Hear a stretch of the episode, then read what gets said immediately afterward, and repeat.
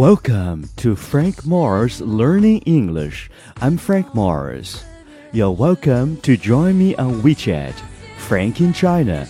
That's F R A N K I N C H I N A. In today's program, we're going to talk about criticism.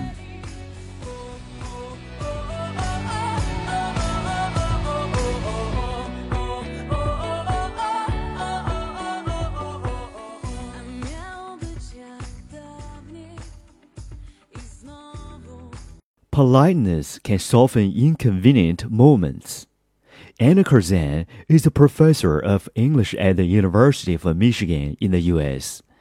In an article she wrote for the Chronicle of Higher Education, she says politeness isn't always about deception. Some tee ups are useful. They serve as a traffic light, letting our listeners know what lies ahead in our conversation.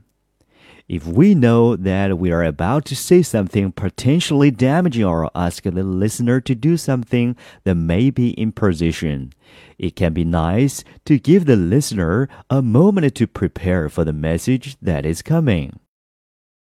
Curzan gives an example.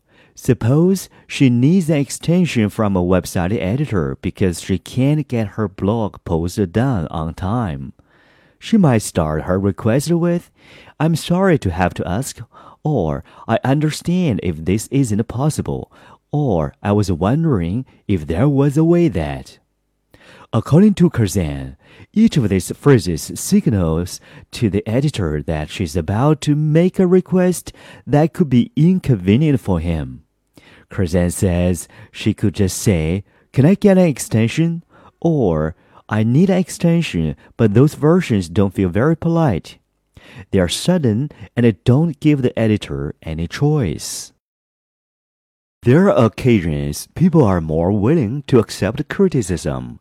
Christopher Hill from the UK has his opinions on criticism. If a person keeps trying to do something and they keep failing, but they are unable to see what is wrong, then if a person shows them just a small change, they may be willing to accept that point, or their self confidence may push them to believe that other people are completely wrong.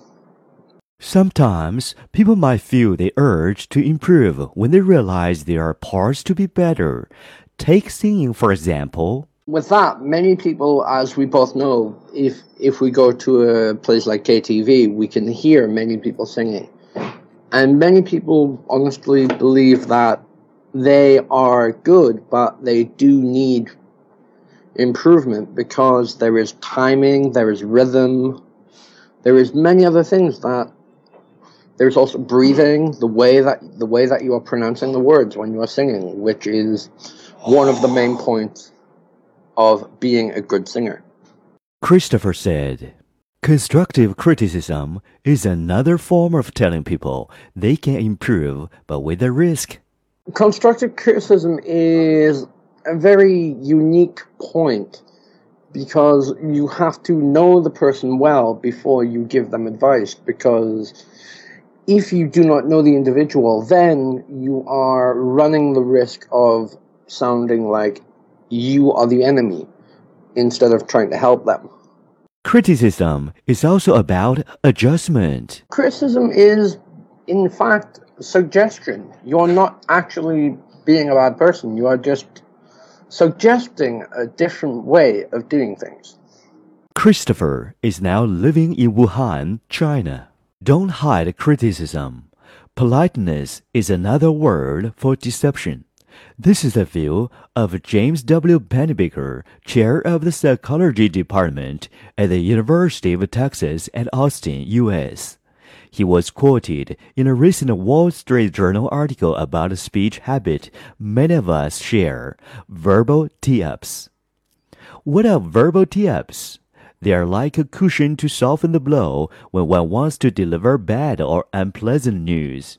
For example, have you ever been told by your friend, I am telling you this because I love you, but you really need to lose weight? Or by your colleague, no offense, but to be honest, I think your presentation missed the point.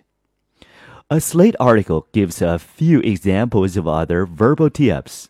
You can distance yourself from your observation by prefacing it with, please understand. You can even try to manage your listener's reaction. Don't take this the wrong way, but, or don't get mad, but. Some verbal tips are simply dishonesty. For example, I'm not saying, or I don't mean to say, such as, I'm not saying we should stop seeing each other, but I need some space to think about our relationship. For the speakers, verbal tee-ups are used to make it easier to say something difficult. They sound formal and polite. But Pennebaker, who studies these phrases, says in many cases, the point of these phrases is to formalize social relations so you don't have to reveal your true self. Elizabeth Bernstein, who wrote the Wall Street Journal article, says these sayings so frequently signal untruth, but they can be confusing. Even when used in a neutral context, they often lead to a breakdown in personal communications because listeners tend to take those types of statements in a negative light, she says.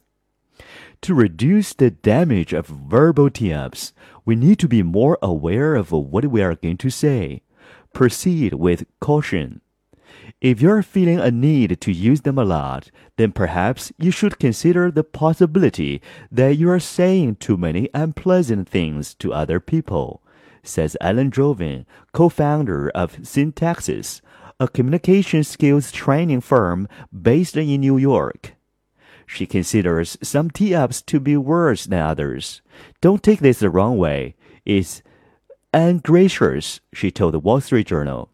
It is a doomed attempt to evade the consequences of a comment. Jovin's advice is to think about whether what you want to say is something you should say. If you really need to say it, try to do it without these tee-ups. For example, to be perfectly honest often comes before negative comments. According to Jovin, it signals a larger issue. If you're taking the trouble to announce your honesty now, maybe you aren't always truthful. You are more likely to seem like someone who is perfectly honest when you're no longer commenting on it, Jovin says.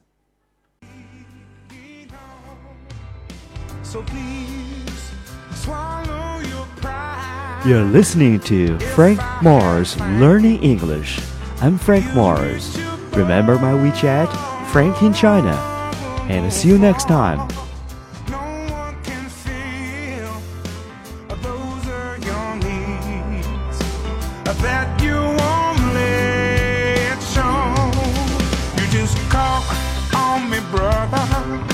when you